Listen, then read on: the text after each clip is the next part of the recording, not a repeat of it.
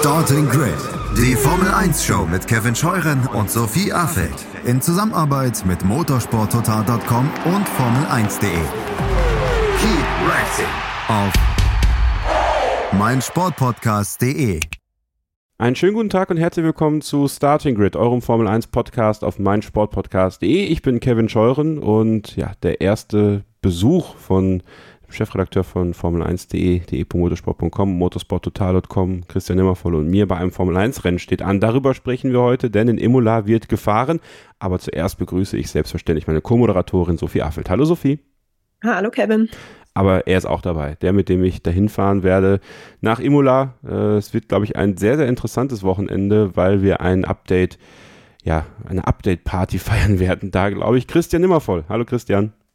Guten Morgen, Kevin. Guten Morgen, Sophie. Ich sage deswegen guten Morgen. Die beiden werden mich hassen, weil ich gesagt habe, wir können das am Samstag aufzeichnen, aber nur, wenn es wirklich früh passiert. Ja, und für Christian Nimmervoll machen wir alles möglich. Das ist, äh, das ist unser Credo hier, denn es war, es war eigentlich unerlässlich, dass du heute dabei bist, Christian, denn ähm, gerade weil wir ja auch dann dorthin fahren werden, ist es ja umso schöner, auch deinen Input noch mit reinzubringen. Deswegen nehmen wir gerne am Samstagmorgen um 7.30 Uhr diese Ausgabe auf. Und also volle Transparenz für euch da draußen. Also wenn wir im Video auf dem YouTube-Kanal von Formel 1.de ein bisschen verwaschen aussehen sollten, ihr wisst warum. ähm, ja, Christian, ich habe es angesprochen. Äh, großes Update-Spektakel in Imola. Ähm, der erste Tripleheader der Saison mit äh, Imola, mit äh, Monaco und Barcelona. Europarennen. Die Teams sind nah dran. Die Teams können jetzt ein bisschen mehr riskieren, was Updates angeht, weil man auch sehr schnell noch mit dem Helikopter vielleicht äh, ein paar Teile hin und her bringen kann, falls irgendwas passieren sollte. Ähm, erwartest du auch dieses große Update-Spektakel oder glaubst du, wir kochen das aktuell ein bisschen heißer, als es wird? Ich weiß nicht, ob es quer durchs Feld sich durchziehen wird, weil einige Teams haben ja Dinge schon gebracht zuletzt. Also gerade Alpine hat einen neuen Unterboden gehabt äh, und auch ein paar andere Teile. McLaren hat ein großes Update gebracht. Also ob es sich wirklich bei allen durchzieht, äh, werden wir uns auch ein bisschen überraschen lassen. Was wir aber wissen ist, dass erstmal dieses lang erwartete Update bei Mercedes kommt, äh, wo ja auch der Zero-Pod-Seitenkasten, auch wenn Toto Wolf immer sagt, Leute, ihr Medien, ihr konzentriert euch viel zu sehr darauf, wie dieser Seitenkasten aussieht, das spielt eigentlich eine sehr untergeordnete Rolle im Gesamtkonzept des Fahrzeugs. Und das wird wohl auch so sein. Aber auf jeden Fall kommt bei Mercedes ein Update. Äh, da spielt sicher der Unterboden eine zentrale Rolle. Und bei Ferrari, das haben wir zwar noch nie so explizit, zumindest ich nicht, äh, von äh, dem Team selbst oder von Fred Vasseur gehört. Aber es gibt doch sehr intensive Medienberichte, dass zum Heimrennen in Imola möglicherweise die berühmte Badewanne geschlachtet werden könnte und da auch ein neuer Seitenkasten kommen soll. Also die Verfolger von Red Bull, die unmittelbarsten Verfolger, ähm, die werden wahrscheinlich Stand Imola ein bisschen was nachlegen. Und da sind wir natürlich sehr, sehr gespannt, weil das schon ein Wegweiser sein könnte für die Saison. Passiert da jetzt was im Kräfteverhältnis? Verschiebt sich da signifikant was oder bleibt trotzdem alles beim Alten? Denn eins ist auch klar, ganz stillstehen wird Red Bull natürlich auch nicht und auch die werden neue Teile bringen. Ähm, Ob so ein signifikantes Update sein wird wie bei Mercedes, das bleibt natürlich abzuwarten. Aber die, die Annahme, dass nur die anderen was bringen und Red Bull sich auf die faule Haut legt, äh, die dürfen wir natürlich nicht haben. Ja, Sophie, aber aufholen müssen eben Mercedes und Ferrari. Jetzt hat Ferrari schon in Miami den neuen Unterboden gebracht und das Feedback der Fahrer war ja eigentlich vernichtend. Ja, also äh, das Auto war teilweise super schwer einzuschätzen. Ich würde nicht das Wort unfahrbar in den Mund nehmen, aber es war auf jeden Fall schwer zu fahren für die beiden, dass sie es, ja, Charles Leclerc hat es ja nicht mal fehlerfrei geschafft, das ganze Wochenende über. Das Auto zweimal in die Tech Pro Barrier gesetzt. Ähm, ja, der Unterboden kann ja eigentlich nur der Anfang sein von einem größeren Update-Paket, auch wenn, und das ist ja wirklich ganz interessant, wie es Christian sagt, ähm, man ja eigentlich jetzt nicht super deutlich sagt, da kommt noch mehr, aber da kommt noch mehr, oder?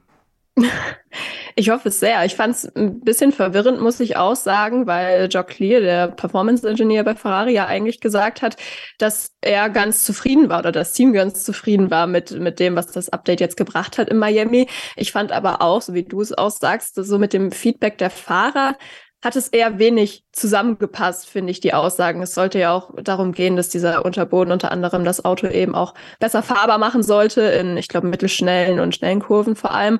Und ja, da war das Feedback eben doch sehr gegenteilig, dass äh, ja, das Auto wirklich sehr inkonstant war über verschiedene Kurven hinweg, teilweise aber auch in der gleichen Kurve.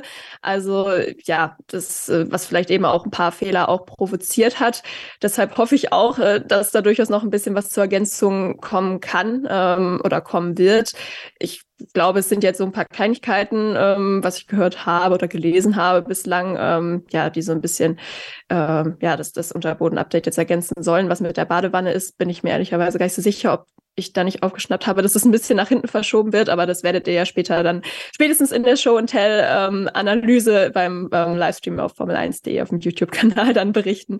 Ähm, ja, aber das ist ja auch was, was Joe Clear gesagt hat. Das sind eben auch immer mehrere Faktoren, die da zusammenspielen und man sieht es ja auch des Öfteren, dass Updates eben auch nicht direkt beim ersten Rennen ähm, ja sichtbar Verbesserungen erzielen, sondern manchmal dauert es eben auch ein bisschen und das wäre Ferrari natürlich sehr zu wünschen, wenn man da eben auch vielleicht jetzt auch beim Heimrennen schon ähm, die ersten Effekte auch ähm, sieht, auch an den Ergebnissen vielleicht. Warum glaubst du, ist das so, Sophie? Also wir haben es in den letzten Jahren eigentlich so erlebt, dass Updates in den meisten Fällen auch schon sehr schnell Erfolg gebracht haben. Jetzt haben wir bei McLaren den Fall gehabt, dass es im ersten Rennen nicht so ganz funktioniert mit dem Update, bei Ferrari nicht. Woran, woran machst du das fest, dass das so ist aktuell? Ich weiß gar nicht, ob das jetzt so ein typisches Muster ist, wenn ich jetzt an, an letztes Jahr zurückdenke, wo beispielsweise, also klar, so bei Alpine erinnere ich mich, hat das immer recht schnell sehr gut funktioniert. Wenn ich jetzt an Aston Martin denke, die ja beispielsweise in Barcelona da ihre B-Version hingestellt haben, klar, es war ein sehr, sehr großes Update, aber da meine ich mich zu erinnern, dass das da auch ein, zwei ähm, Wochen oder Rennwochenenden später erst so richtig funktioniert hat. Von daher, ähm, ja, keine Ahnung, was da jetzt der Grund ist in, in diesem Jahr, ob das jetzt einfach äh, Zufall ist. Ähm, kann ich dir ehrlich gesagt nicht sagen, weil ich finde es gar nicht so, so auffällig, dass es länger dauert. Und ich finde bei McLaren in diesem Jahr, ich meine, das haben sie am Baku gebracht, das Update. Und an dem Wochenende waren sie, meine ich, auch eigentlich ganz zufrieden. Es war jetzt zwar kein absolutes Sommerwochenende, aber dass sie ein bisschen äh, effizienter äh, oder Effizienz äh, dazu gewonnen haben fürs Auto, meine ich mich schon dran erinnern zu können, dass sie das auch gesagt hätten. Von daher ähm, weiß ich gar nicht, ob ich da so ganz mitgehen würde. Ja, ist ja auch äh, nicht schlimm. ähm, Christian, ähm, nochmal um zu Ferrari zurückzukommen. Imola ist das erste Heimrennen für das Team. Es werden viele Tifosi da sein, die natürlich auch irgendwo Erwartungen haben an das Team, ähm, den Schritt nach vorn zu gehen oder vielleicht ja sogar das Rennen zu gewinnen. Ähm, trotzdem äh, geht es ja auch da um das Thema Konzept. Wir werden da gleich bei Mercedes auch nochmal drüber sprechen. Also eine Abkehr von der Badewanne, sollte sie denn kommen in Imola, wäre auch eine Abkehr vom eigenen Konzept. Also ist das eigentlich mit das Schwierigste, sich da so zu entscheiden, mitten in der Saison so ein Konzept zu ändern, mit dem Risiko, dass man halt jetzt auch gegen Aston Martin, die ja erstmal der, vom Grundsatz her ein sehr gutes Auto auf die Beine gestellt haben, auch da nochmal ein bisschen mehr Boden verlieren könnte, weil man das ja auch erstmal lernen muss? Ich glaube, dass wir tatsächlich, äh, um es nochmal mit Toto Wolf zu halten, ein bisschen aufpassen müssen, dass wir nicht einen veränderten Seitenkasten mit einem technischen Konzept verwechseln. Ein veränderter Seitenkasten ist tatsächlich eine sehr, sehr kosmetische Änderung, ja, die im Windkanal ein bisschen was bringt, äh, die aber nicht fundamental verändert, wie das Auto funktioniert. Das ändert ein bisschen was an den Luftströmen und an der Aerodynamik. Was wir von au wir reden so viel drüber, weil wir es von außen halt sehen können, ja.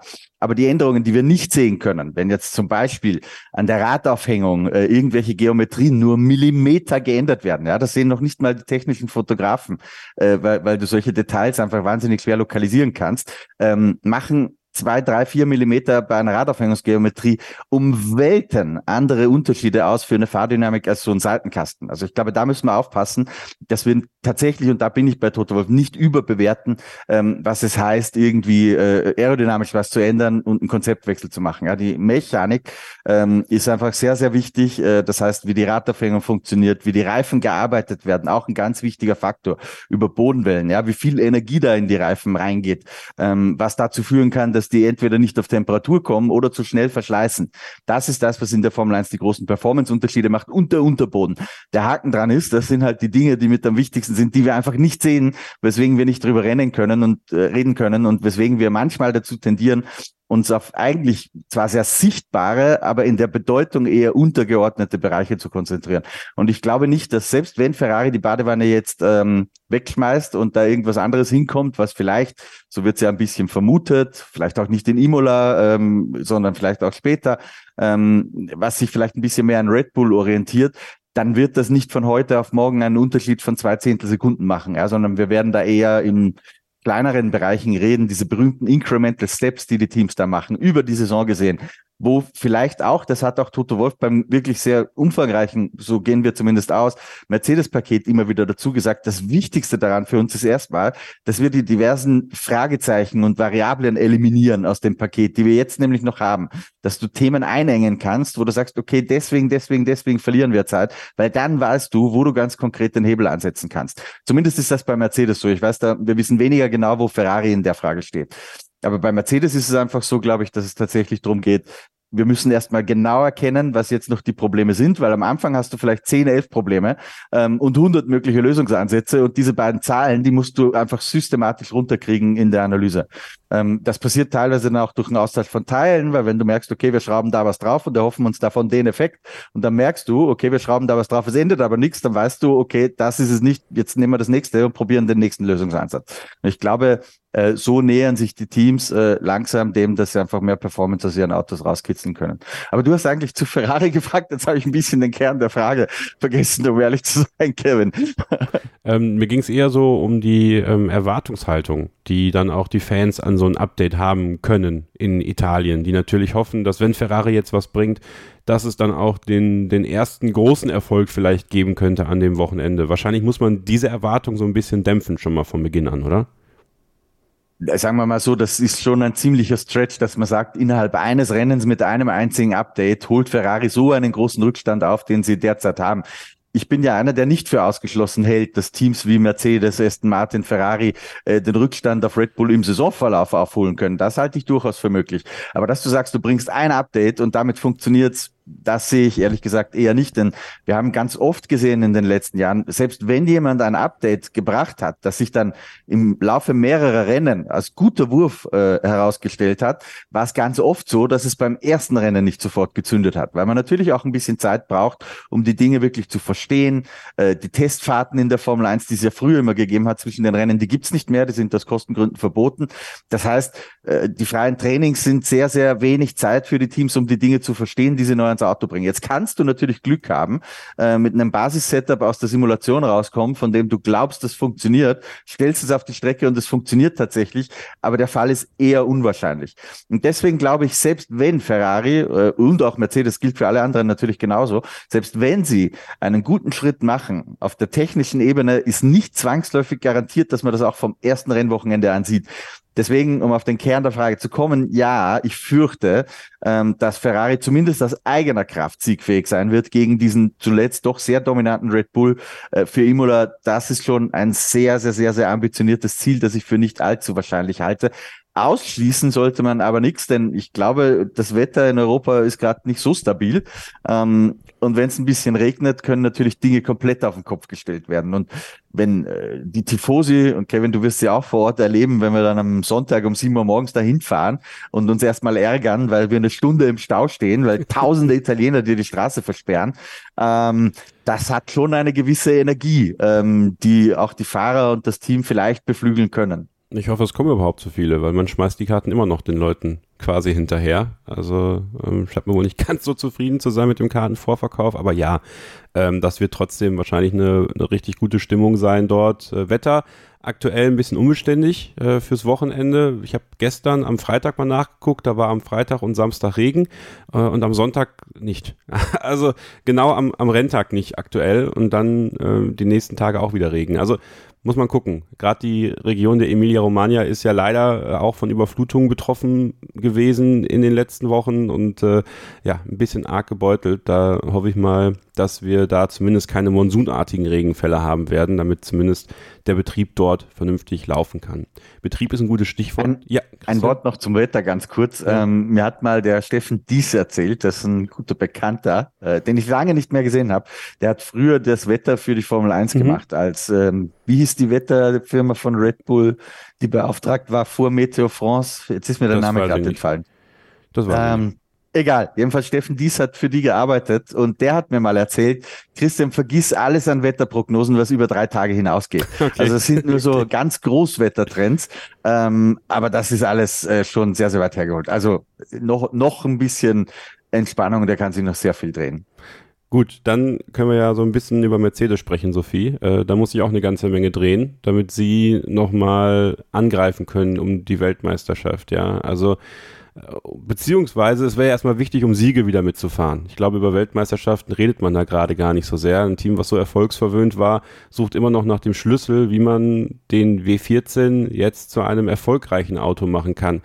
Wenn man da jetzt ein B draus macht und man sagt ja immer, don't call it a B-Version, ja, das ist ja auch so ein Ding in der Formel 1, man sollte etwas nicht so oder so nennen, am Ende ist es das aber trotzdem ähm, ist eine B-Version deiner Meinung nach eigentlich unerlässlich schon fast, um wieder in die Erfolgsspur zu kommen? Und zweitens sollte man jetzt so eine B-Version bringen, dass im Grunde genommen diese ganze ja, Phase bis zur Sommerpause im Grunde irgendwo eine Art Testzeitraum ist, dass man einfach nicht erwarten kann, wenn man jetzt ein, ein signifikanteres, größeres Update bringt, dass man da auch aufschließen kann, sondern dass man erstmal Erfahrung sammeln muss. Und da man ja, Christian hat das gesagt, keine Testfahrten hat, man irgendwo die Rennwochenenden dafür nutzen muss? Ja, ich glaube schon, dass es unerlässlich war, erstmal um deine erste Frage zu beantworten, weil wir jetzt gesehen haben, das hat letztes Jahr nicht funktioniert mit dem W13 und es hat jetzt eben mit dem W14 auch nicht funktioniert und man kommt eben gerade nicht so richtig auf einen grünen Zweig. Ähm, deshalb halte ich es jetzt auch nicht für verkehrt, diesen Reset quasi einzuleiten, einerseits performance-technisch, andererseits aber auch ja, fürs Team, weil es denen, glaube ich, auch ganz gut tut, ähm, ja, einfach vielleicht so einen kleinen Neustart auch zu haben, auch wenn es eben auch ein gewisses Risiko birgt, weil klar, bei, also die Simulationen, die sehen ja aktuell wohl ganz gut aus, aber das war ja bei den ähm, Versionen vorher jetzt auch der Fall. Von daher, ja, ist da noch ein bisschen Geduld gefragt, ob das dann diesmal wirklich auch dem entspricht, was man auch im, im Windkanal, CFD, Simulator etc. auch ähm, sieht. Und natürlich ist da auch immer ein gewisses Risiko dabei bei so einem neuen Konzept, dass du eben vielleicht am Anfang auch einen Schritt nach hinten machst, gegebenenfalls. Ähm, ich glaube, dass Mercedes durchaus bereit ist, dieses Risiko auch ähm, aktiv einzugehen, weil ja sie eben gesehen haben, dass es so jetzt auch aktuell nicht vorwärts geht und ob man dann jetzt irgendwie Dritter in der WM ist wie gerade oder dann vielleicht zwischenzeitlich mal Fünfter ist dann glaube ich jetzt nicht so so ganz entscheidend, weil es da eben darum geht, Siege zu holen und WM-Titel zu holen und ähm, ja man, Christian hat es eben auch schon ein bisschen angerissen, um in Richtung der zweiten Frage zu kommen. Es ist eben ja auch äh, jetzt dieses Update so ein bisschen ähm, geplant, um eben auch die Fehlerquellen zu entdecken und dann auch zu gucken, okay, wie können wir danach auch weiterentwickeln Richtung Sommer und darüber hinaus und ähm, die Fehlerquellen weiter eliminieren. Klar, dieses ähm, relativ große Update wird jetzt vermutlich schon auch vom Cost Cap einiges ähm, abknabbern und auch ähm, was die Testzeit angeht, die einem zur Verfügung steht. Aber da wird ja durchaus noch ein bisschen was zurückgehalten worden sein, um eben dann auch drauf zu reagieren, ähm, auf das, was man eben in den Rennen auch sieht. Klar, auch das wird wieder ein bisschen dauern. Ich meine, die Teile im Windkanal, die brauchen ja auch dann drei, vier Wochen irgendwie. Und ähm, da muss man die Learnings eben auch erstmal einarbeiten. Aber ähm, ja, ich glaube, es ist durchaus wichtig, ähm, dass man jetzt diesen Schritt auch schon in der Saison ergriffen hat, um dann eben auch die Lern zu ziehen für später in der Saison, aber gegebenenfalls dann eben auch ähm, für 2024, weil, so ehrlich muss man sein, ich glaube, da muss Mercedes dann eben schon eher hingucken, weil der Abstand zu Red Bull dann eben auch erfahrungsmäßig, weil sie eben dieses Konzept jetzt schon viel länger haben und nicht von vorne anfangen müssen, einfach zu groß ist. So, dann haben wir da ein Team, Christian, das ist am nächsten dran an Red Bull, aber man hört am wenigsten von ihnen, was Updates angeht. Aston Martin, ähm, die natürlich ein ganz anderes finanzielles Spektrum gerade bedienen können als Teams wie Alpine oder McLaren, die ja eigentlich davor stoßen wollten, vor allem Alpine. Mm, so, das Auto funktioniert gerade ganz gut. Fernando Alonso hat vor zwei Rennen in der Pressekonferenz gesagt, ich glaube, es war in Australien, ähm, ja, wir müssen da nur aufpassen, dass wir da dranbleiben, weil die anderen werden natürlich nicht schlafen. So, jetzt bringen die ihre Updates und Aston Martin ist da noch ein bisschen, hält sich ein bisschen bedeckt. Man weiß nicht so ganz genau, wie deren Update-Plan ist. Glaubst du, die spielen das einfach ein bisschen ruhiger, weil sie vielleicht das Gefühl haben, da so ein bisschen unterm Radar zu sein?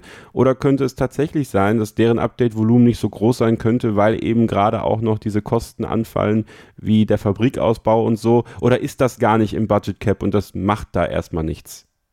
Genau, also das ist tatsächlich so, dass solche Ausgaben fallen ja unter eine Regelung äh, CapEx, Cap, Capital Expenditure heißt das. Ähm, das heißt, das wird nicht voll ins Budget Cap eingerechnet und wird Aston Martin äh, bei der technischen Weiterentwicklung des Autos nicht wesentlich beeinflussen. Ich würde deswegen auch eine kleine Korrektur machen zu was, was du gesagt hast, Kevin, nämlich dass Aston Martin mit den finanziellen Mitteln äh, irgendwie besser ausgestattet ist als Alpine und McLaren.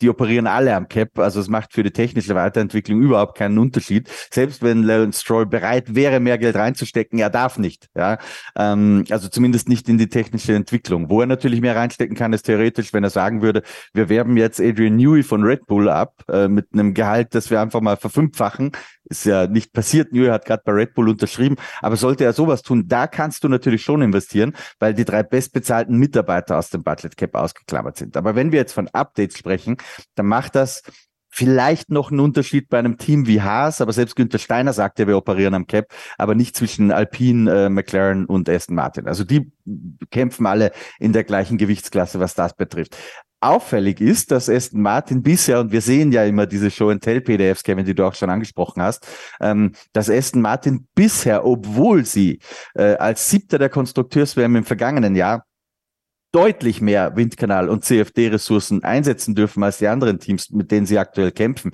Zum Beispiel, ähm, wenn man sagt, man setzt Red Bull, was Red Bull machen darf, auf einen Faktor 100 Prozent, dann darf Aston Martin um 60 Prozent mehr einsetzen. Also 159 Prozent habe ich mal ausgerechnet. Das ist richtig, richtig, richtig substanziell, ähm, was Aston Martin mehr entwickeln darf. Ähm, Bisher haben sie davon, zumindest anhand der Show Tell PDFs, relativ wenig gebracht.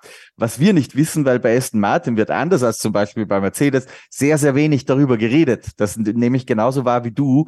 Ähm, und die große Frage ist, konzentrieren die sich vielleicht jetzt einfach schon auf andere Dinge? Sagen die, 2023 ist uns gar nicht so wichtig? Halte ich für nicht vorstellbar, weil ich bin mir sicher, Fernando Alonso redet und telefoniert jeden Tag mit Lawrence Stroll äh, und kämpft mit ihm drum. Das ist die Chance, die wir haben dieses Jahr, Lawrence. Äh, wir müssen müssen da jetzt alles reinlegen.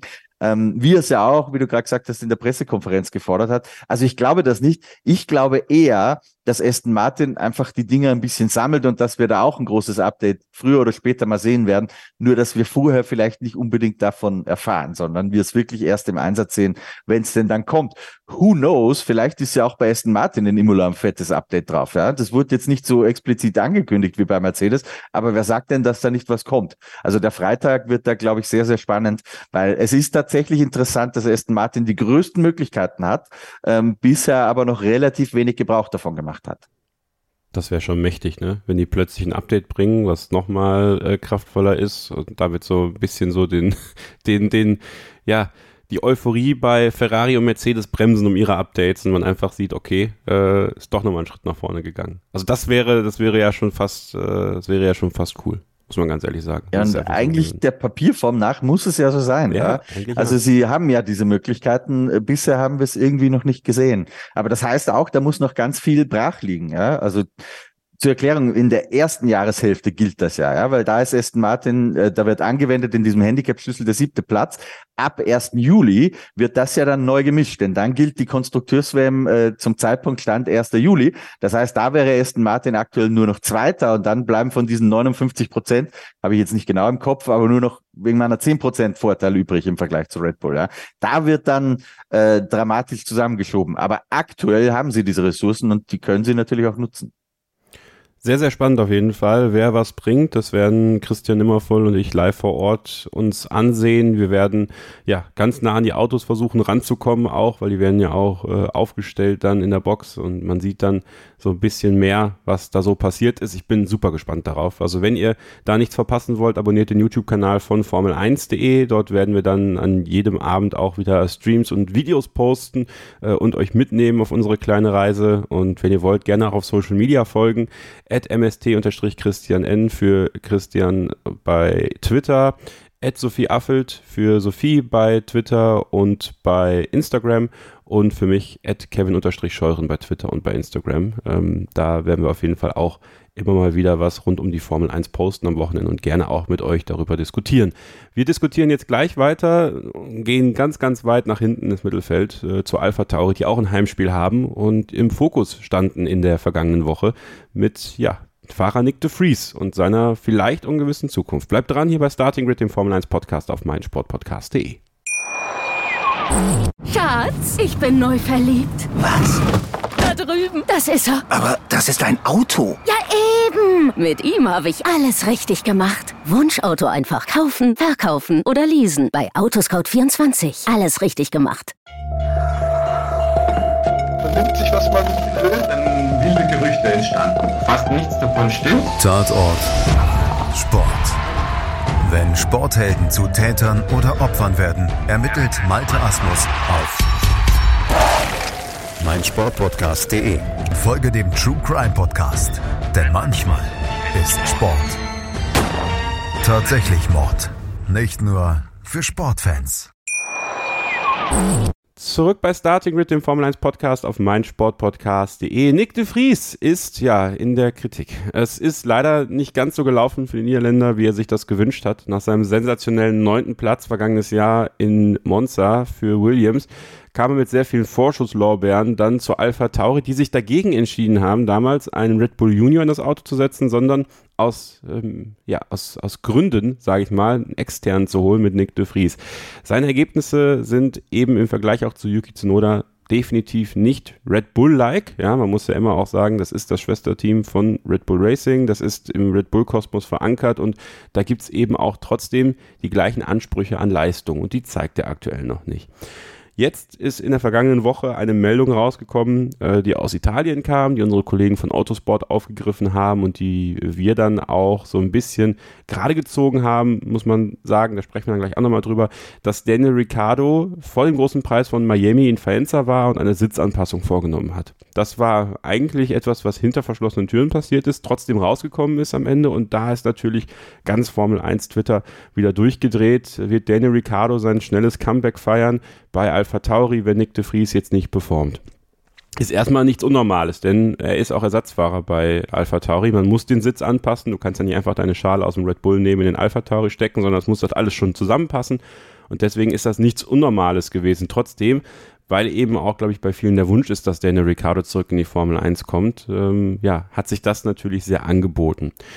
Sophie, als du das grundsätzlich das erste Mal gelesen hast, ähm, dass Nick de Vries in der Kritik steht und theoretisch abgesägt werden könnte, falls Ergebnisse, und ihr seht sehr viel Konjunktiv, ausbleiben sollten, das ist erstmal keine große Überraschung gewesen, oder? Nee, vor allem nicht, wenn du entweder bei Red Bull oder bei Alpha Tauri fährst. Ähm, ja, da haben wir diese abrupten Fahrerwechsel durchaus schon, schon öfter gesehen. Und ähm, ja, also dass jetzt auch diese Gerüchte auftauchen, zeigt eigentlich ja auch schon, ähm, ja, was für eine in Anführungszeichen bescheidene Leistung ähm, Nick de Vries bis jetzt gezeigt hat, weil an sich wäre ja so eine Sitzanpassung für einen Ersatzfahrer überhaupt gar kein großes Thema, ähm, wenn es nicht so wäre, dass Nick de Vries jetzt aktuell nicht performen würde. Und ähm, ja, da ist das dann eben gerade bei Formel 1 Twitter immer so, dass die Gerüchte da recht schnell hochkochen. Ähm, ja, ich finde es immer noch sehr, sehr früh in der Saison. Wir haben ja auch letzte Woche schon ein bisschen drüber diskutiert, ähm, dass ich das auch total genauso sehe, dass da andere Maßstäbe angesetzt werden müssen, auch bei Nick de Vries. Trotzdem, ähm, ja, nach Rennen 5. Ähm, und ich habe das Gefühl, das war auch der Tenor ein bisschen bei uns, unter anderem auch in der Telegram-Gruppe, ist Rennen 5 einfach schon immer noch sehr, sehr früh in der Saison, um da gegebenenfalls schon so drastische Konsequenzen zu ziehen, wobei es ja jetzt auch heißt, okay, er hat jetzt quasi noch den, den Triple-Header bekommen von, von Dr. Helmut Marko, um sich da irgendwie zu beweisen. Ähm, ja, ob er es schafft, werden wir sehen. Ansonsten würde ich es an sich ähm, Alpha Tauri oder, oder Dr. Helmut Marko ähm, durchaus zutrauen, dass man da auch Konsequenzen zieht und ihn eben ersetzt, mit wem dann auch immer. Ähm, ja, also von daher eine große Überraschung ist es nicht. Ähm, ich würde aber auch mir für Nick de Vries wünschen, dass er da noch ein bisschen mehr Zeit bekommt als diese fünf beziehungsweise acht Rennen. Was mich ein bisschen gewundert hat, Christian, war, als wir vergangenes Jahr in Ungarn waren, mit Dr. Marco gesprochen haben, hatte man nicht das Gefühl, dass er einen Red Bull Junior besonders im Auge hätte, der da irgendwie den Platz von Pierre Gasly damals hätte einnehmen können. Also ich will nicht sagen, er war fast ein bisschen enttäuscht, ähm, dass kein Red Bull Junior sich da so in den Vordergrund gefahren hat in seiner Serie, in der er gefahren ist. Aber ja, zufrieden war er natürlich irgendwo nicht. Und jetzt kommt diese Meldung. Ich beziehe mich jetzt noch gar nicht mehr auf Daniel Ricciardo, sondern einfach auf die anderen Möglichkeiten, die es so gibt. Ob das dann jetzt ein Ivasa oder ein Lawson ist, man muss da immer auch so ein bisschen durchrechnen, haben wir denn überhaupt alle genug Superlizenzpunkte oder nicht.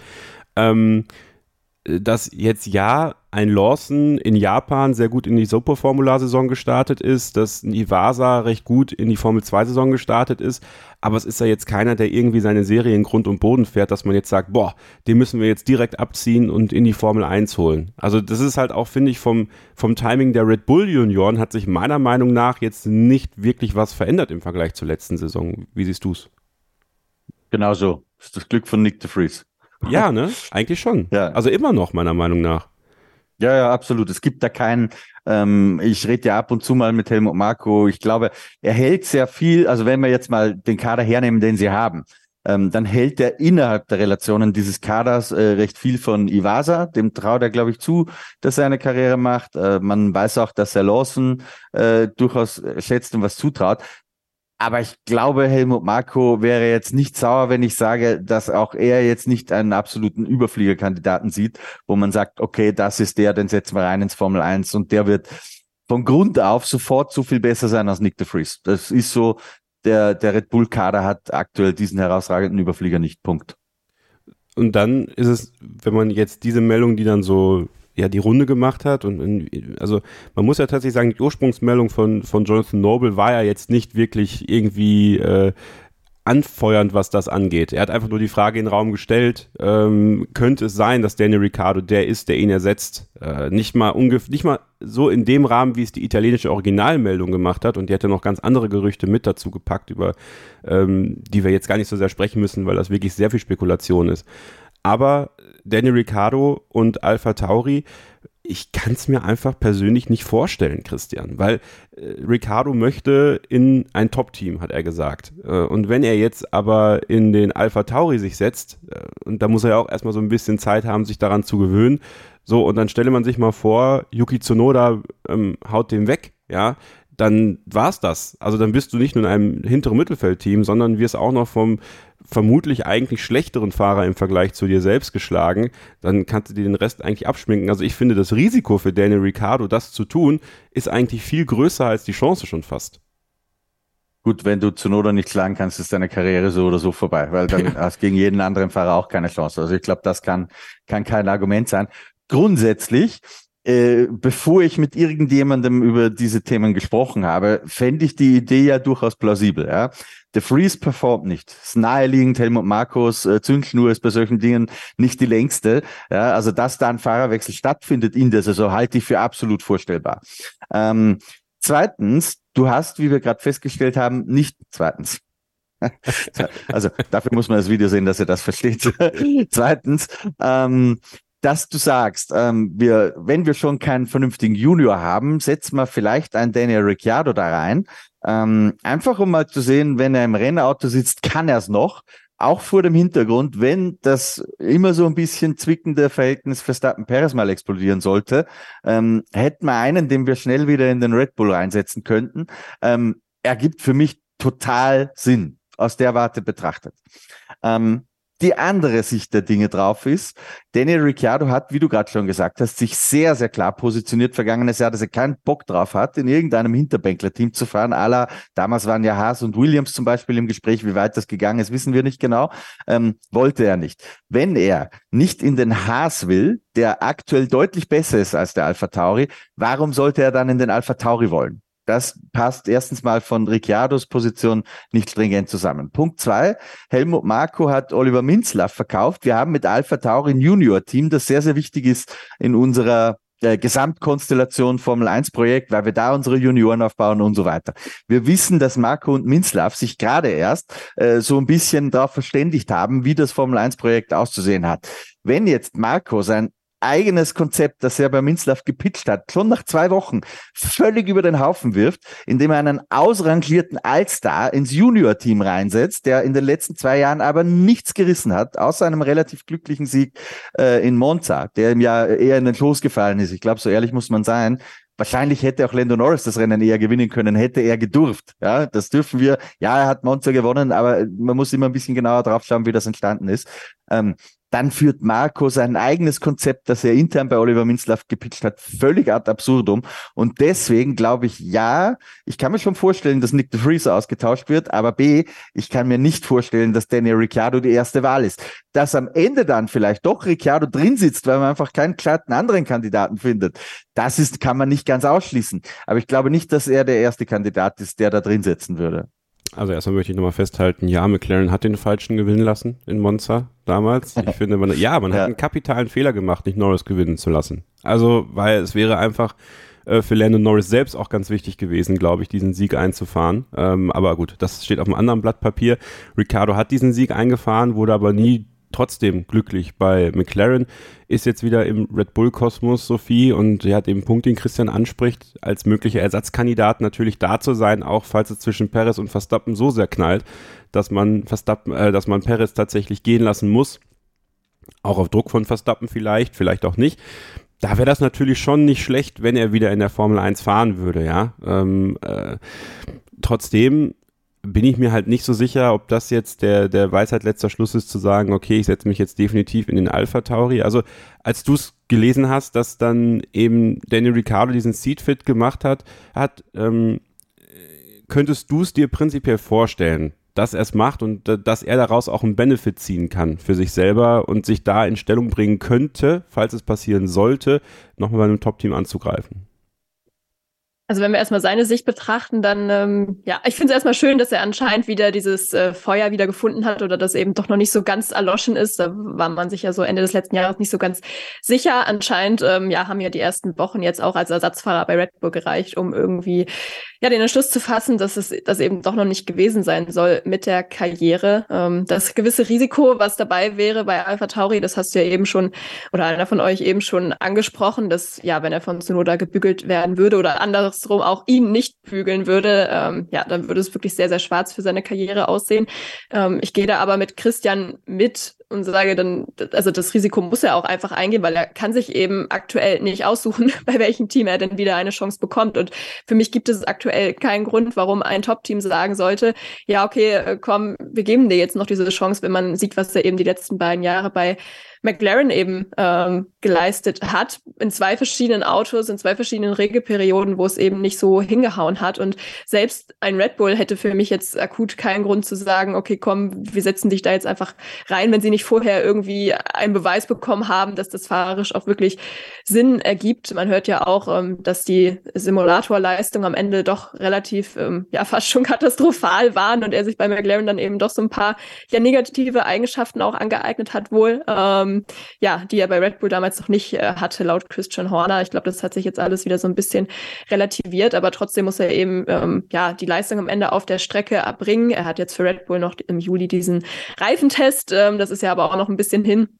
Ähm, von daher, ich glaube schon, dass er die Chance bei Alpha Tauri ergreifen müsste, wenn er sie bekommt, weil er eben aktuell nicht in der Luxusposition ist, zu sagen, ich, ich hätte aber gern ein besseres Team und ähm, ja, sich dann eben durchkämpfen müsste. Ähm, ob er am Ende dann wirklich auch ein Kandidat für Red Bull ist, ist eben die Frage. Ich glaube, für Yuki Tsunoda, also finde ich, wäre es ganz interessant zu sehen oder für uns von außen auch, wie ähm, er sich gegen Daniel Ricciardo schlagen würde, weil es aktuell eben sehr, sehr schwer einzuschätzen ist, wie das Auto jetzt äh, aktuell ist. Also ist das ist Yuki Tsunoda einfach gerade so gut und outperformt das Auto oder ist es eben irgendwie so, dass Nick de Vries einfach sehr, sehr wenig aus diesem doch ganz okayen Auto rausholt? Ähm, ja, wäre eine sehr spannende Frage. Von daher, falls es auch zwischen Perez und Verstappen irgendwann kracht, wäre es sicherlich nicht schlecht, das schon mal getestet zu haben, weil er dann ähm, ja wahrscheinlich schon irgendwie die naheliegendste Option mit aktuell wäre. Aber ähm, ja, spannende Situation. Ähm, ich glaube, es wäre halt aber echt eher eine Übergangslösung, sowohl für ihn als auch für Alpha Tauri, wenn man das jetzt äh, machen würde. Ich finde, im Mitte des Jahres wäre schon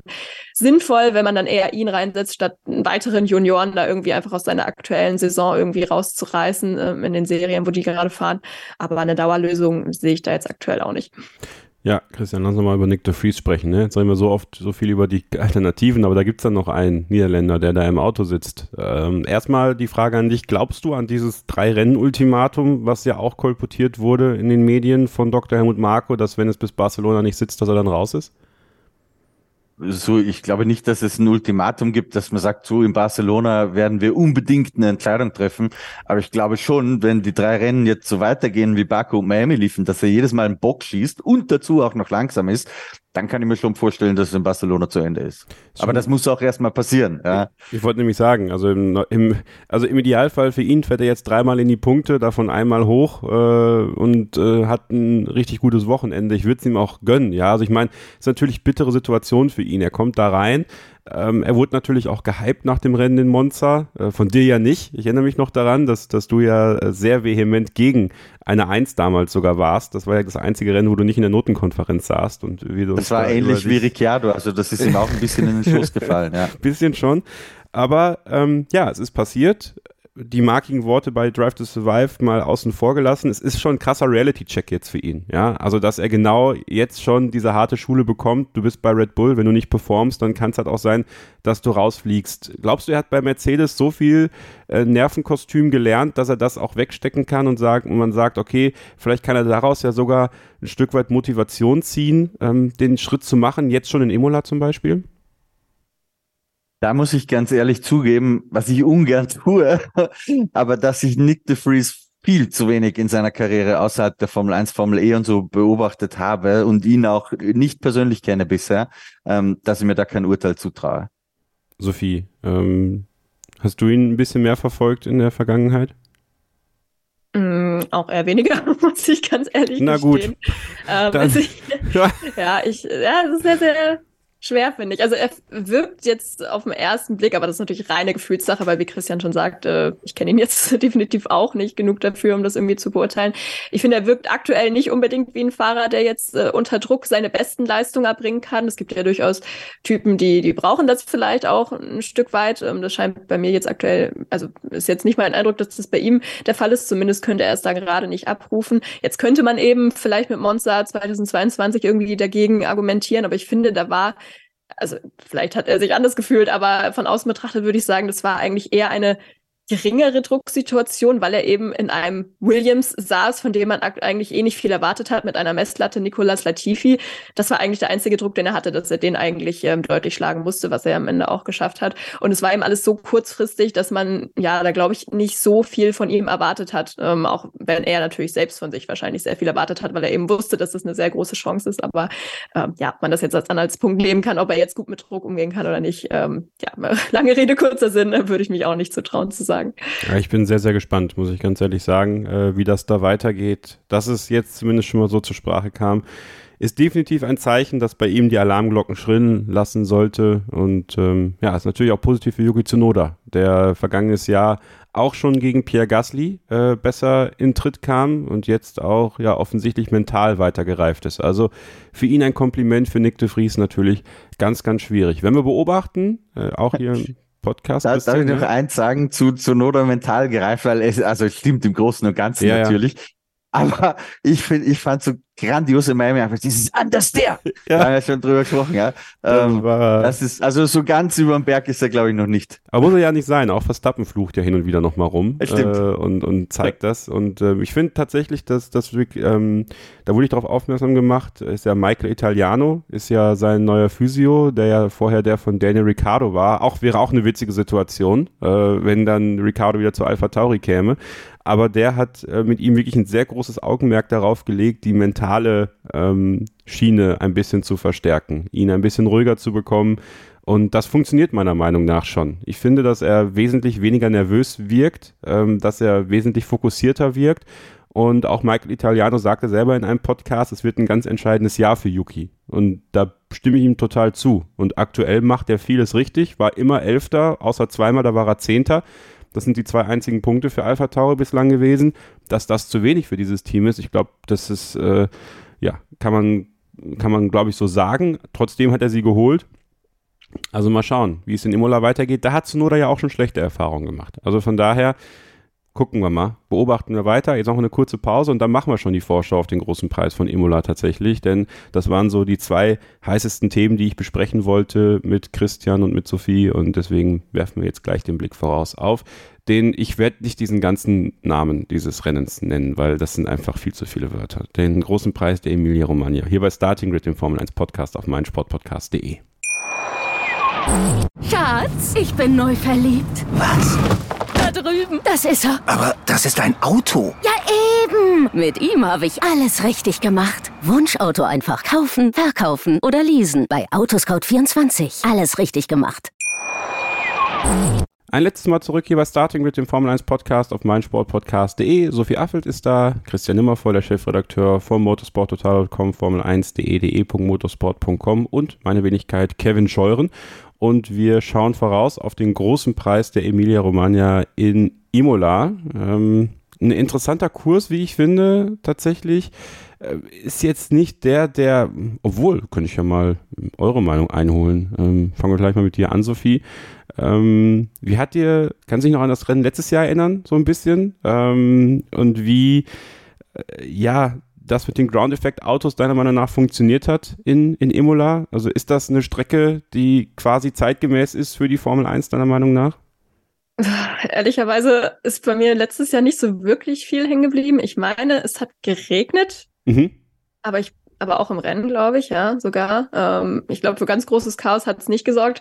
Bei mir ist hängen geblieben, dass Lando Norris Dritter geworden ist, mal wieder in Imola, muss man sagen. Und natürlich, das ist, glaube ich, das, das Größte, ähm, ja, einfach dieses mehr oder weniger Katastrophenwochenende für, für Ferrari mit äh, dem Ausfall von äh, Carlos Sainz, der, glaube ich, durch Daniel Ricciardo recht früh gedreht wurde im Rennen. Ich glaube sogar erste Kurve oder auf jeden Fall in der ersten Runde. Und ähm, ja, dann natürlich der Dreher von Charles Leclerc da, ich glaube, acht, neun Runden vor Schluss ähm, auf Platz drei liegend, wo er am Ende nur noch Sechster geworden ist. Also ja, für Ferrari beim Heimrennen die gro große Katastrophe, ähm, obwohl sie als Favoriten reingegangen sind. Also das ist auf jeden Fall bei mir hängen geblieben.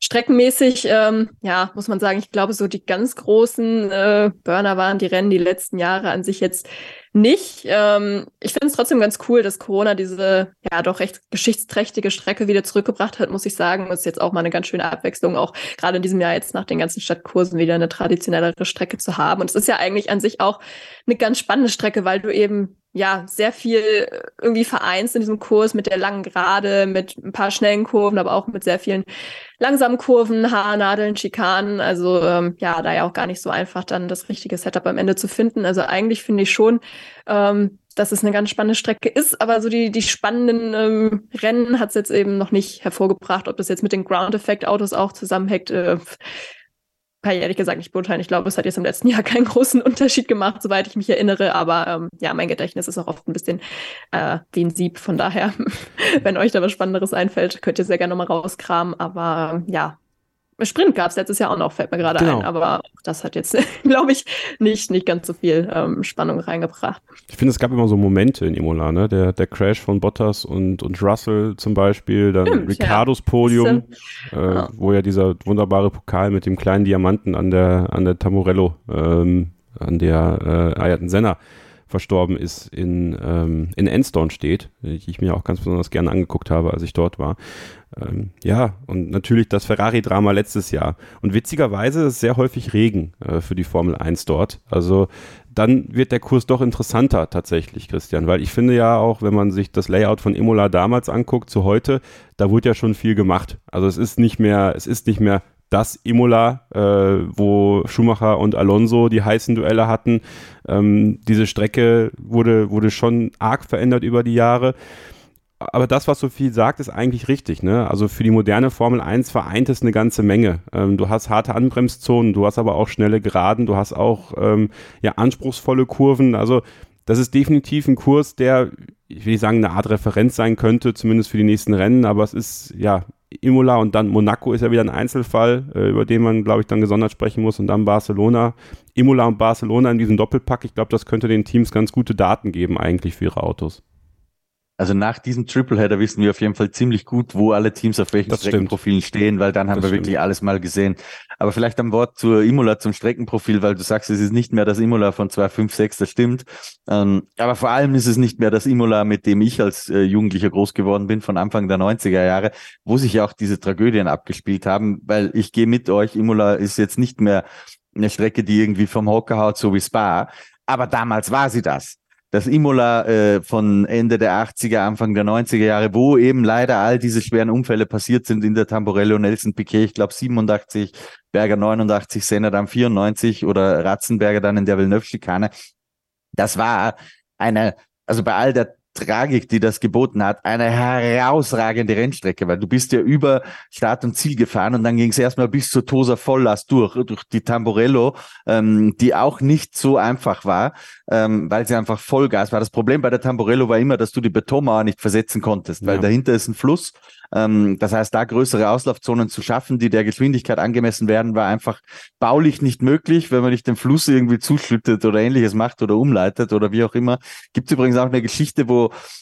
Gerhard Berger, ich glaube, nach Bergers Unfall äh, mit Senna mal zu Tamborello hingegangen ist und die beiden dann gesagt haben, ja, wir müssen einfach diese Mauer verschieben. Dann ist das Problem gelöst, warum hier ständig die Unfälle passieren. Und dann schauen sie hinter die Mauer und sehen den Fluss und sagen, ja, scheiße, da können wir nichts machen. Und was für eine Ironie, dass er einen Senna, der diese Mauer verschieben wollte, ausgerechnet an der Mauer äh, verstorben ist und sein Leben gelassen hat. Aber eine, eine unfassbare Strecke nach der Tosa in die Aqua Minerale, auch die war damals noch ein bisschen anders. Ähm, hinten raus, Piratella und die letzte Schikane, die die mich immer so ein bisschen an Bastop in Belgien erinnert hat, da wo äh, Rubens Barrichello ja auch diesen schweren Unfall hatte, 94. Also das war schon sehr, sehr speziell und hat von der Atmosphäre was ganz eigenes gehabt und ist äh, für mich, ich habe ewig, wirklich ewig lang schon keine Computersimulation mehr gespielt. Das war nicht in diesem Jahrtausend. Ähm, aber als ich das noch gemacht habe, so mit 16, 17, das war damals die Zeit von Grand Prix 2, äh, war immer Imola meine Lieblingsstrecke. Also die sind wir wirklich zu Tode gefahren. Äh, deswegen habe ich da sehr nostalgische Erinnerungen dran. Aber dieses Jahr dann Trackwalk mit mir? Einmal hingehen, Tamburello zum das ersten Mal? Hoffe ich, dass wir das mal einrichten können, ja. Ja, es ist tatsächlich so. Ne? Die Strecke ist schon geschichtsträchtig da gebe ich Sophie halt vollkommen recht. Es ist auch schön, dass sie wieder ähm, in der Formel 1 dabei ist und ähm, ja, ich habe es gerade schon, grad schon angesprochen, Sophie. Wünschenswert wäre es natürlich für die Tifosi, die dort sind, ein großes Fest feiern zu können. Wäre das große Fest schon möglich, wenn zumindest Charles Leclerc oder Carlos Sainz auf dem Podium stehen, weil Red Bull auch da uneinholbar vorne sein wird?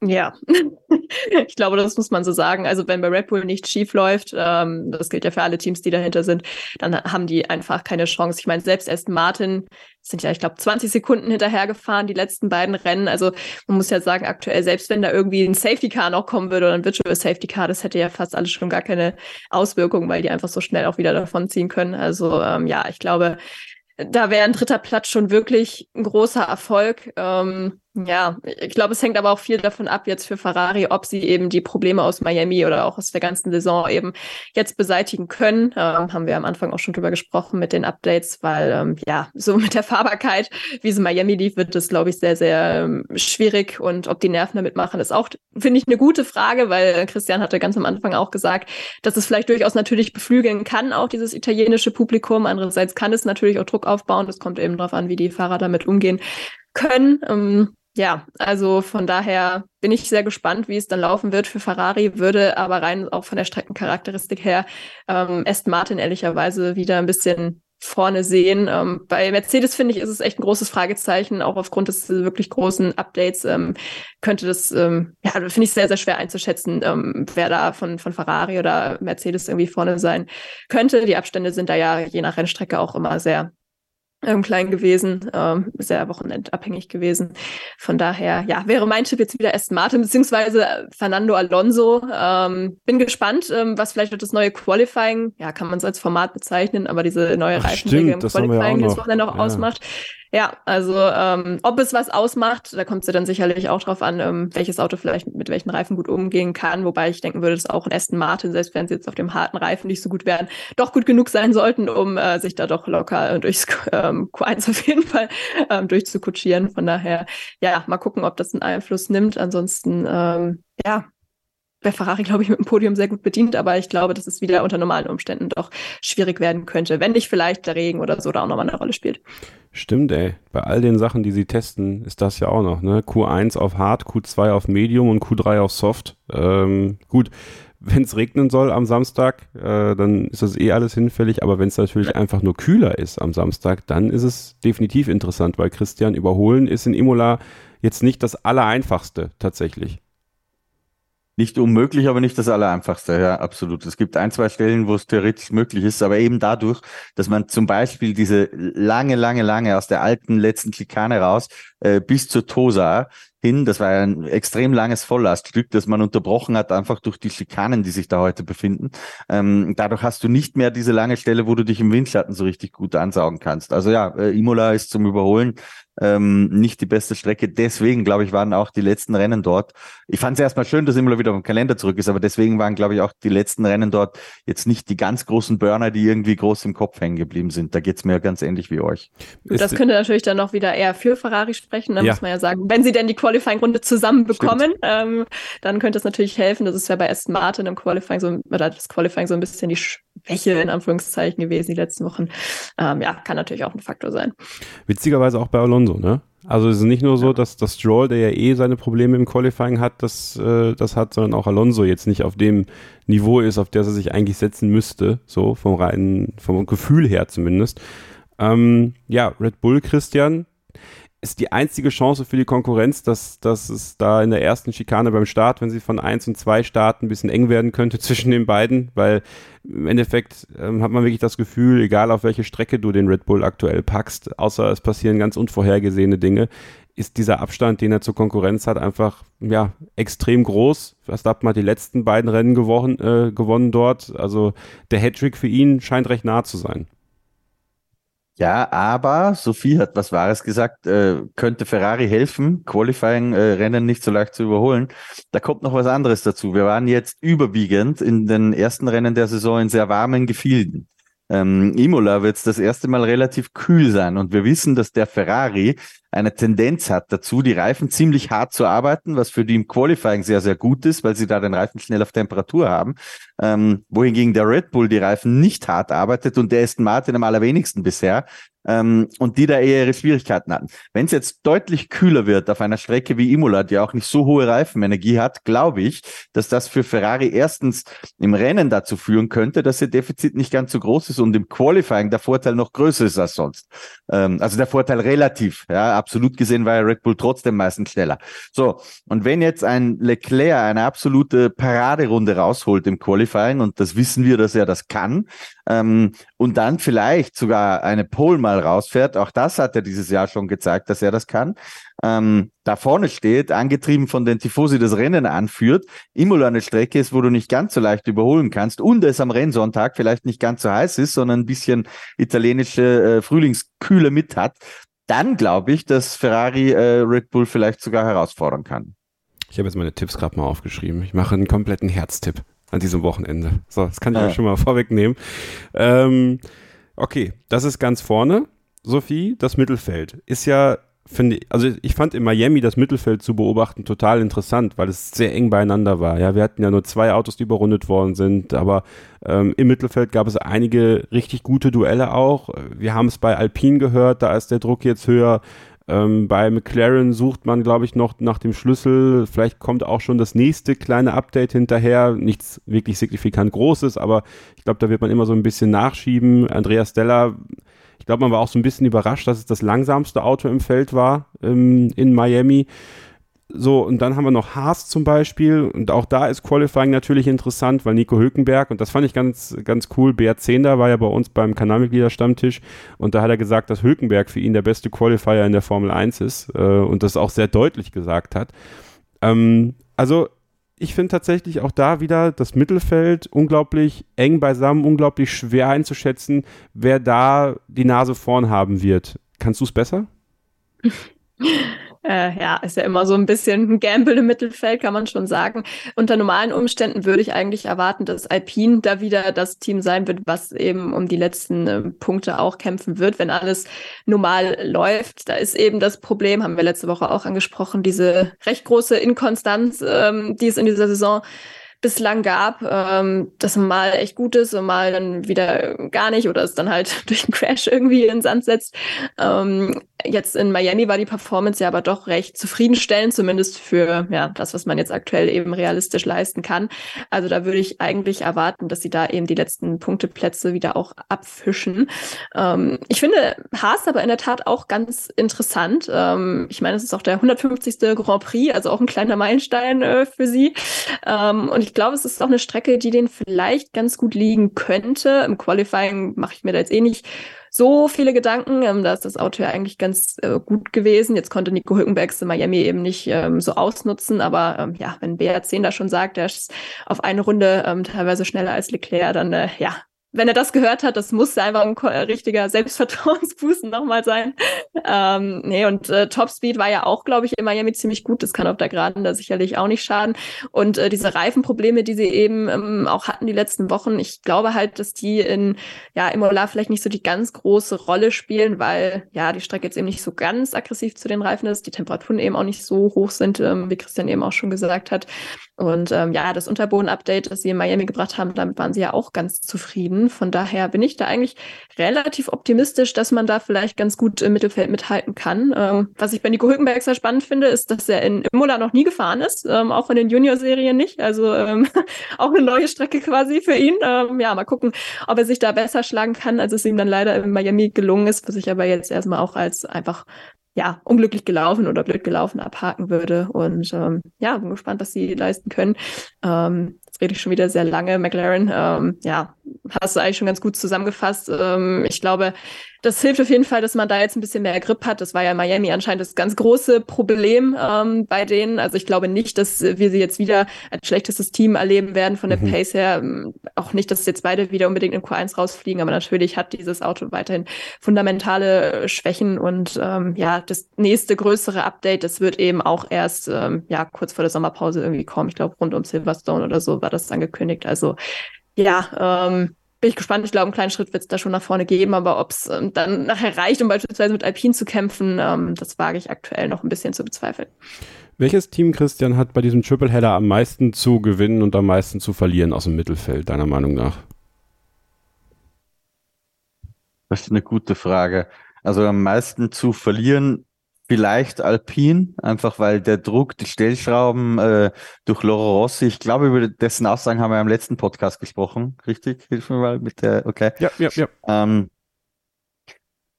also da glaube ich, ist aktuell schon eine gewisse Drucksituation da. Ähm, am meisten zu gewinnen haben eigentlich die, für die es bisher mit am schlechtesten lief, vorbei. Wir wissen, dass immer für Haas aufgrund eines nicht gleichen, aber doch ähnlich angehauchten technischen Konzepts oft ähnliche Trends gelten wie bei Ferrari. Von daher könnte es auch äh, für Haas und Nico Hülkenberg ein positives Wochenende werden. Würde ich nicht ganz ausschließen. Ich weiß, du liebst Tüteria-Gerüchte. Äh, jetzt kam das nächste gestern. Mattia Binotto und Alpine wurden in Verbindung gebracht, äh, dass man da vielleicht mal angefragt hat bei ihm. Ähm, also wir haben ja auch darüber diskutiert, ob Safnauer vielleicht schon wieder bald Geschichte sein könnte. Ähm, also dass nicht nur Nick de Vries wackelt, sondern auch Ottmar Safnauer. Wahrscheinlich ist es realistischer, dass Safnauer eher geht als de Vries am Ende des Tages. Aber ähm, wenn du jetzt einfach nur so das hörst, Binotto und Alpine, wäre das was? Also vorweg, ich weiß überhaupt nichts drüber und höre das gerade von dir zum ersten Mal, Kevin. Aber wenn ich mich in Loro Rossi oder in die Ebene drüber, weil vielleicht müsste man auch über Loro Rossi nachdenken, ähm, reinversetze und man sich so überlegt, wer könnte so ein Team führen und wen kann man realistischerweise dafür haben, dann ist Mattia Binotto der Erste, der mir einfällt. Weil ich glaube, dass Mattia Binotto bei Ferrari auf einem gar nicht so verkehrten Weg war. Glaubst du das auch, Sophie? Also, dass das, dass das eine, eine ja, gute Alternative wäre zu Safnauer? Ja, könnte ich mir schon auch vorstellen. Er soll es ja abgelehnt haben, aber wie du schon sagst, es ist alles ja nur Twitteria-Gerücht. Ähm, ja, ich kann mir auf jeden Fall auch gut vorstellen, dass Ottmar Safnauer da aktuell nicht ganz so fest im Sattel sitzt. Und wenn man dann eben einen Teamchef haben könnte, der, wie Christian ja schon sagt, eigentlich nicht auf so einem schlechten Weg war, auch ähm, wenn es bei Ferrari jetzt eben den gewünschten Erfolg noch nicht gebracht hat, ähm, dann ist das, glaube ich, nicht unbedingt vom Nachteil, ähm, ja, der jetzt eben auch noch im Tagesgeschäft ist. Ich glaube, es gab ja auch dann das nächste Gerücht im Anschluss, ob nicht Eric äh, Bouillet, ähm, ja. der Ex ähm, Lotus Renault Teamchef ähm, nicht auch noch ein Kandidat sein könnte, ähm, der ja aber wiederum jetzt auch schon ein paar Jahre aus der aktiven Formel 1 ähm, raus ist. Klar muss man sagen, Nationalitäten technisch würde es natürlich super passen. Ja, dann wäre dieses französische Superteam irgendwann wirklich komplett vervollständigt. Aber ich glaube, das Wichtigste ist, dass man echt irgendwann mal Konstanz in diese Position oder in dieses Team auch bekommt auf dieser Position, weil man hat ja jetzt schon doch einen recht hohen Verschleiß oder Wechsel auf dieser ja, bei diesem Posten gehabt, jetzt mit Cyril Abiteboul, dann diese Dreierspitze, die man hatte, die aber auch nicht so richtig funktioniert hat, ähm, dann jetzt eben Saffenhauer, also ja, da muss man irgendwann, glaube ich, ein bisschen zur Ruhe kommen, mit wem dann auch immer. Welche Dreierspitze? Das habe ich schon aus meinem Gedächtnis verdrängt. ähm, mit Marcin Bukowski, mit Rossi und Ach, stimmt. Noch, ja. Ja, also eins stimmt eigentlich Doppelspitze, weil Rossi war ja übergeordnet. Ja, ja, hast recht, jetzt wo du sagst. Also da, da war ja auch keiner so richtig dann der Teamchef-Position zugeordnet, aber Bukowski war ja der, Ja. der dann, der ja immer dann in den Pressekonferenzen zumindest an der Strecke die Aufgabe übernommen hat. Boah, da hat Alpine aber schon einiges durchgejagt, ne? Ich glaube, so ein Abitebul lacht sich ins Fäustchen. Alain Prost ist auch froh, dass er nicht mehr nichts damit zu tun hat aktuell. Also, ach ja, Dennis Lewandowski wird ganz, wird weiter ganz traurig sein. Wir tippen ähm, diesen Formel 1 Grand Prix in der Emilia Romagna in Imola wie gewohnt. Bitte an euch äh, gerichtet, dass ihr tippt bei unserem Kicktipp-Spiel, wenn ihr angemeldet seid, nicht vergessen, denn wichtige Punkte sind gerade zu vergeben. Und wir tippen wie immer die ersten drei, die Pole Position, Best of the Rest und den letzten. Äh, Sophie, bitte fang mal an. Ja, ich sage Pole Position langweilig, ähm, Max Verstappen. Sage aber dann, dass er im Rennen ausfällt. Das ist für Oh. mich ja schon ein sehr gewagter Tipp. und äh, sage dann, Sergio Perez gewinnt vor Fernando Alonso und Charles Leclerc. Und Best of the Rest dementsprechend Aston Martin. Letzter sage ich Oscar Piastri. Oh, das tut Das ist ein bisschen gegen meine Aussage eben spricht, dass ich sie nicht so weit hinten sehe, Ja. aber ist egal. Kann ja viel passieren mit Regen. Ne? Christian, was tippst du? Das ist natürlich noch geiler. ne? Du Ähm. tippst jetzt am Samstagmorgen das Rennen vom nächsten Sonntag und keiner weiß, was passiert. Also das ist, das ist doch geil. Ich lege es auch ein bisschen mutiger an. Ich tippe auf Pole und Sieg Charles Leclerc. Ähm, Sieg vor Max Verstappen und George Russell. Und ähm, was haben wir noch? Letzter. Letzter wird. Letzter wird ähm, Logan Sargent, der damit auch sich unter Druck setzt, selbst zunehmend. Mhm, mhm. Und Ja gut, Best Was of the war noch? Rest. Was Best haben wir of the? Rest hast du ja Ah, Best the Ferrari. Rest. Also es ist ja dann Ferrari. Wenn sie gewinnen, dann Ja, wenn Ferrari schon Rest ist. Also, ja, ja, ist schon. Wir Ist haben ja dieses gesagt, Jahr alles, alles außer alles Red Bull außer Red Rest. Bull ist schon Rest. Ja. Okay. Ähm, ja, Christian, also weiß jetzt nicht, also mein Herztipp geht auch Richtung Charles Leclerc, ne? Also ich habe auch Pole und Sieg Charles Leclerc. Äh, ich Das wäre es wär auch geil zu erleben. Ferrari-Sieg Ja. am Sonntag, da drehen die völlig durch. dann, ich habe auch auf Platz zwei Max Verstappen und auf Platz drei habe ich statt George Russell Lewis Hamilton genommen. Ähm, also sind wir gar nicht mal so weit voneinander weg. Bei mir wird Kevin Magnussen letzter, äh, weil er eine Berührung im Rennen hat und sich nicht mehr wirklich, äh, ja, rehabilitieren kann. Die Eierdotterflagge kommt wieder raus am Sonntag, Christian, damit wir drüber reden können, wenn wir dann an der Strecke sind. ähm, ja, eure Tipps, wie gesagt, auch gerne unter unsere Social Media Kanäle. Das würde uns sehr freuen. Und wir freuen uns immer über Rezensionen. Ähm, da kommen wieder einige. Wir gehen Richtung 500 bei iTunes. Also wenn ihr Bock habt, die 500 voll zu machen, würden wir uns sehr darüber freuen. Stand jetzt brauchen wir nur noch vier, aber ihr könnt natürlich auch danach noch weitermachen. Wir haben zwei äh, wortgewandte Rezensionen bekommen. Einmal von Doodle, Doodle Jump. Ja, Doodle Jump. Äh, hallo, euren Podcast finde ich richtig gut, habe aber eine Anmerkung. Die Formel 1 ist Rennsport und das bedeutet nicht nur Taktik, sondern auch Technik. Die Sparte Technik kommt bei eurer Betrachtung etwas zu kurz. Ein Beispiel möchte ich mit Ferrari in Miami geben. Hier wurde bei Ferrari ein wichtiges Update mit einem neuen Unterboden gebracht, was wohl völlig nach hinten losging. Die Fahrer hatten sich wohl auch entsprechend geäußert und jeder konnte es an den Leistungen und Unfällen auch sehen. Das Auto wurde entsprechend unfahrbar und die Fahrer wussten nicht, wie es reagiert. Ich finde solche Betrachtungen sehr wichtig. Ähm, ich meine, wir hatten darüber gesprochen, bin mir aber nicht ganz sicher gerade.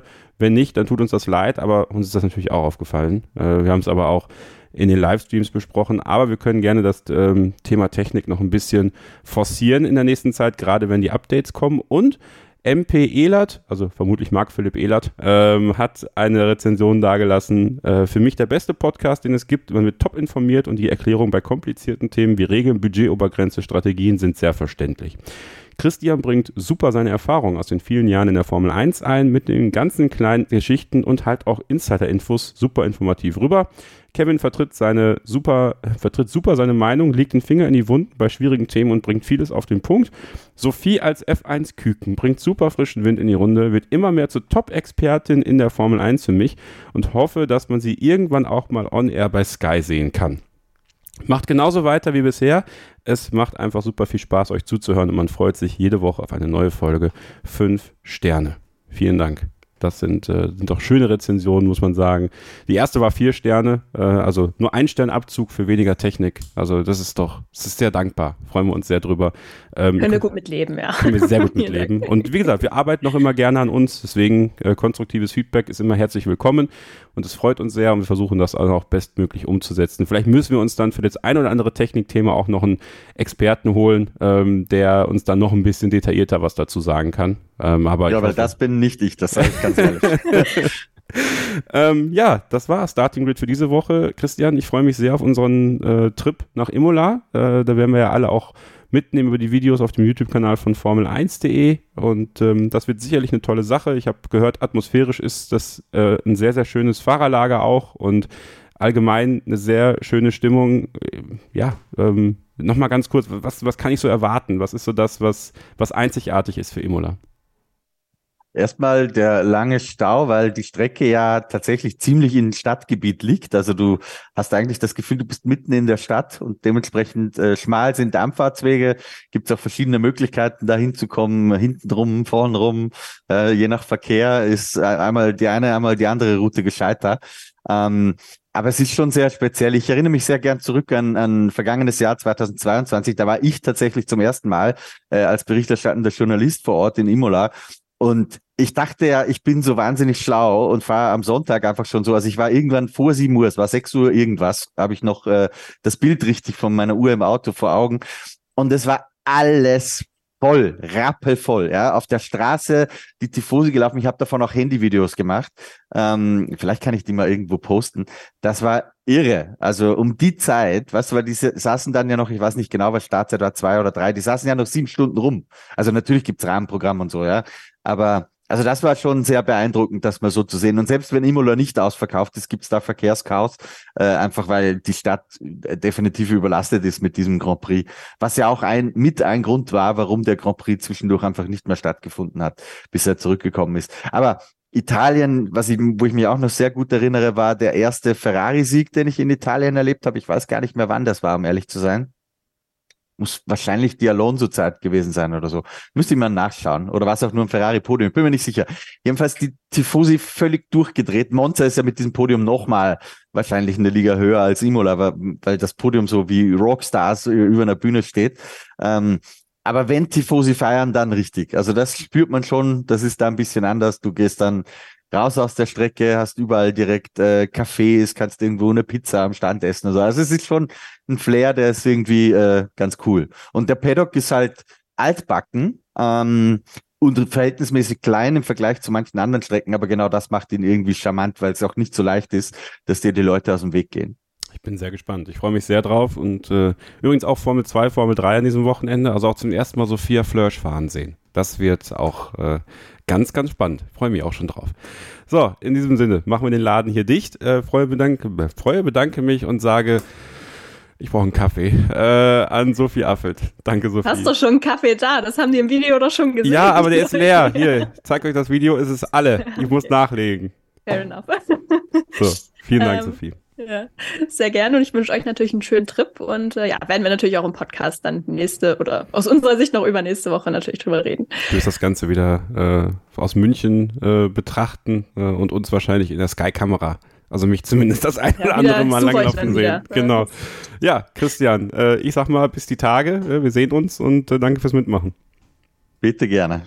Und euch vielen Dank fürs Zuhören und bis nächste Woche. Vielleicht gibt's die Ausgabe nächste Woche nicht am Montag. Da müssen wir, müssen wir mal gucken, weil Christian und ich haben Rückreisetag am Montag. Es kann sein, dass wir nächste Woche am Dienstag online gehen. Äh, da werden wir euch aber noch rechtzeitig informieren. Ähm, deswegen haltet da auf jeden Fall unsere Social Media Kanäle auch im Auge. Und bis dahin wünschen wir euch eine gute Zeit. Viel Spaß beim großen Preis der Emilia Romagna, Meld in Italy äh, und allem, was so passiert. Bleibt gesund und keep racing. Starting Grid, die Formel 1 Show mit Kevin Scheuren und Sophie Affeld in Zusammenarbeit mit motorsporttotal.com und Formel1.de. Keep racing auf meinsportpodcast.de. Schatz, ich bin neu verliebt. Was? Da drüben, das ist er. Aber das ist ein Auto. Ja, eben. Mit ihm habe ich alles richtig gemacht. Wunschauto einfach kaufen, verkaufen oder leasen. Bei Autoscout24. Alles richtig gemacht. Wie baut man eine harmonische Beziehung zu seinem Hund auf? Puh, gar nicht so leicht. Und deshalb frage ich nach, wie es anderen Hundeeltern gelingt, beziehungsweise wie die daran arbeiten. Bei Iswas Dog reden wir dann drüber. Alle 14 Tage neu mit mir, Malte Asmus und unserer Expertin für eine harmonische Mensch-Hund-Beziehung, Melanie Lippisch. Ist was, Dog? Mit Malte Asmus. Überall, wo es Podcasts gibt.